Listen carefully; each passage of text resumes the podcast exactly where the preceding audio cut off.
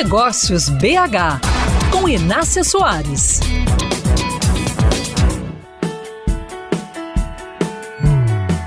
Ela não tem forma, não tem cheiro.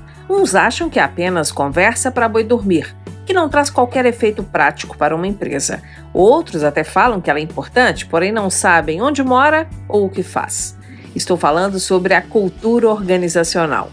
Como jornalista que transita por empresas de todos os segmentos, tenho certa facilidade para identificar o que é subliminar para muitas pessoas.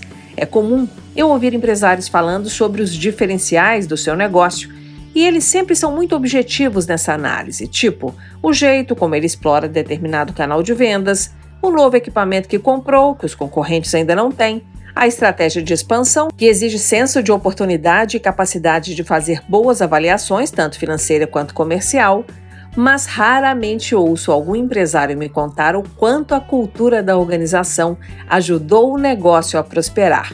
A cultura organizacional é uma força que pode ser descrita como intangível, inalcançável, incompreensível até. Mas não gosto destas palavras, porque acho que a cultura está assim explícita.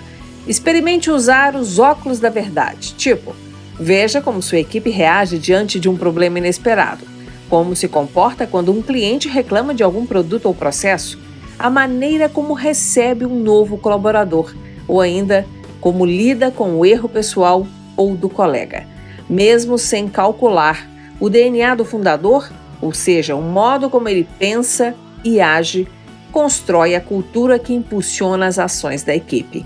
Cultura forte é que nem ovo em receita de bolo. Ele é a liga mais que perfeita entre os ingredientes, mas depois do bolo pronto, você nem percebe que tem um tantinho de ovo em cada fatia. Nós podemos continuar esta conversa no Instagram Inácia Soares.